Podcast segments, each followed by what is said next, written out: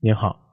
嗯，喂，张明老师。您好，主持人张明。嗯，我想说一下我自己的事情，就是我还是一个学生，嗯，今年上初三了，然后最近遇到一点小问题，心里挺郁闷的，然后想让你开导开导我。呃，就是我发现好像最近，呃，我好像对我们班班主任有点那种喜欢的感觉吧，然后，但是我也，我其实我也知道，就好像感觉这种挺不正常的。挺正常的。明年都该考高中了嘛，然后家里人还有老师们对我希望都挺大的，然后但是最近好像就是心里面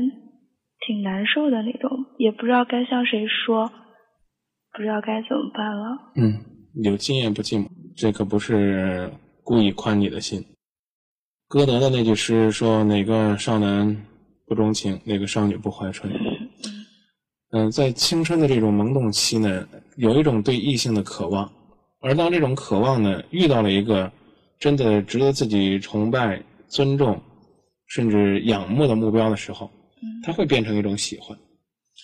就如同你会欣赏一道美丽的风景，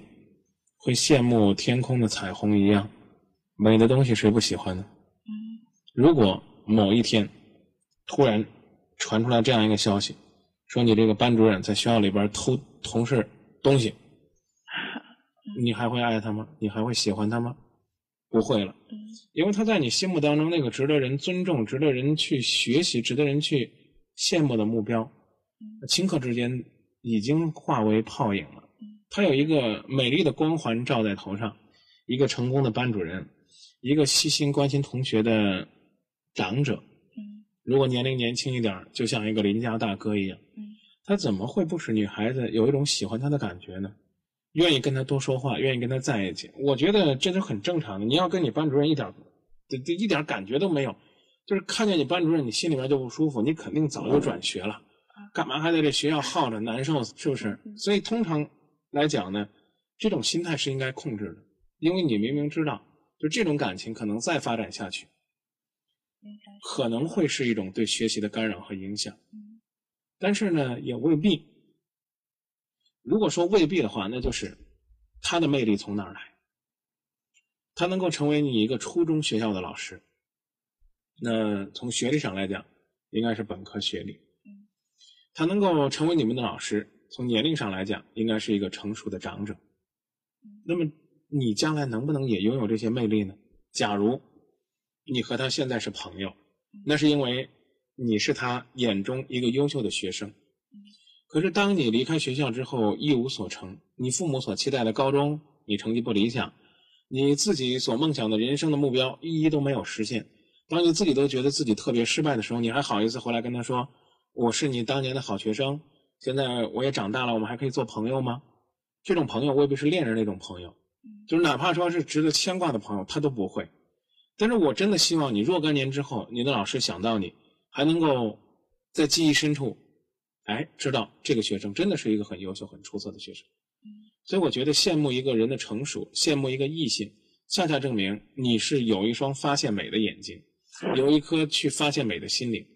而你呢，又有这种理智去控制自己，想到去给今夜不寂寞打这么一个电话，说明你的理智早已经占了上风。好在呢，只有一年的时间了，甚至不到一年的时间。啊，我们就要投入到紧张的学业当中。为了你在同学当中更优秀、更出色，为了这个老师也能够记得你，也为了若干年之后你也能够成为一个小男生眼中让他羡慕、喜欢的老师、长者，我觉得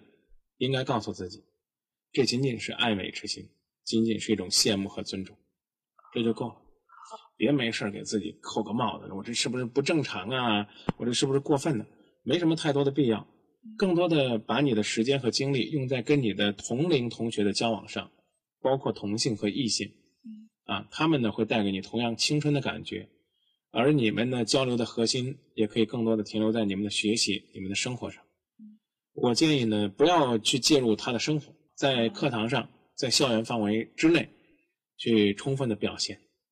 希望若干年后，你和你的老师都能够回忆起这一段时光，好，好吧？好，啊，当心中有萌芽的时候，让它长，只要不乱长就行，好，是吧？好，应该有信心吧？嗯，有，好，好，那希望呢，升完高中了，到时候记得也给今夜不寂寞打个电话好，一定会，啊，哪怕是告诉导播或者张明，好，好吧？好，祝你学业进步，嗯，好，再见谢谢张明老嗯师。